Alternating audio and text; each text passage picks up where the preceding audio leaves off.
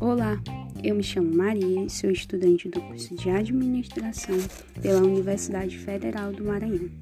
E no podcast de hoje nós iremos falar sobre o fim do dólar.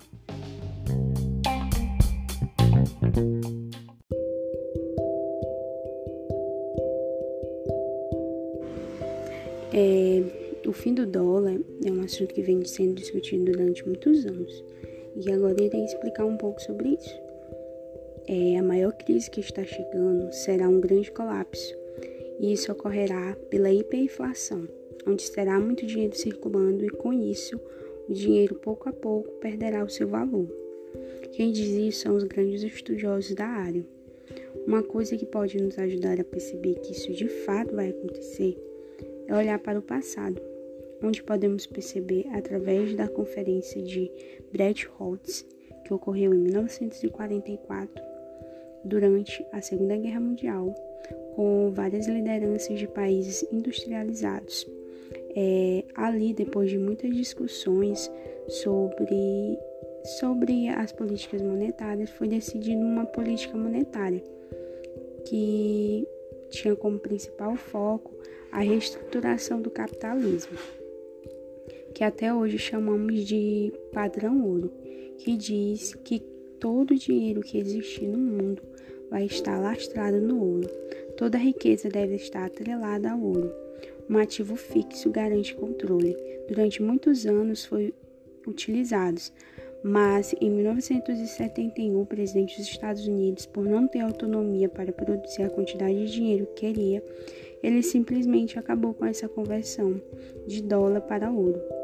Com isso, gerou uma enorme inflação, perdendo todo, fazendo com que o dólar perdesse todo o seu valor, se tornando uma moeda fundiária.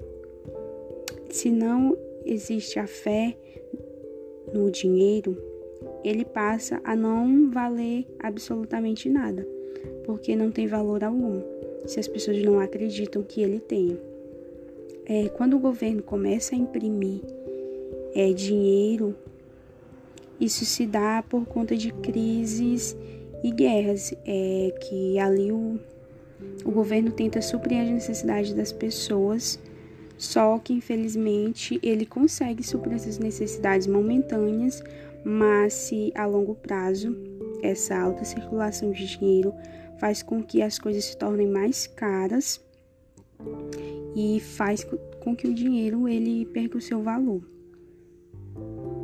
a, fazendo com que as empresas aumentem os seus preços também e afeta principalmente as pessoas mais pobres que continuarão por ganhar o mesmo valor, posto que o poder aquisitivo ele é centralizado na mão de poucos e as coisas estarão muito caras. No caso, as pessoas não vão conseguir é, se suprir com o que tem.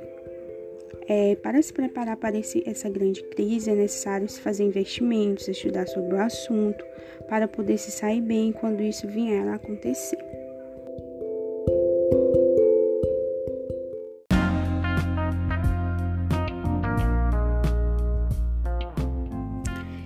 É, e é isso, esse foi o nosso podcast de hoje. Obrigada.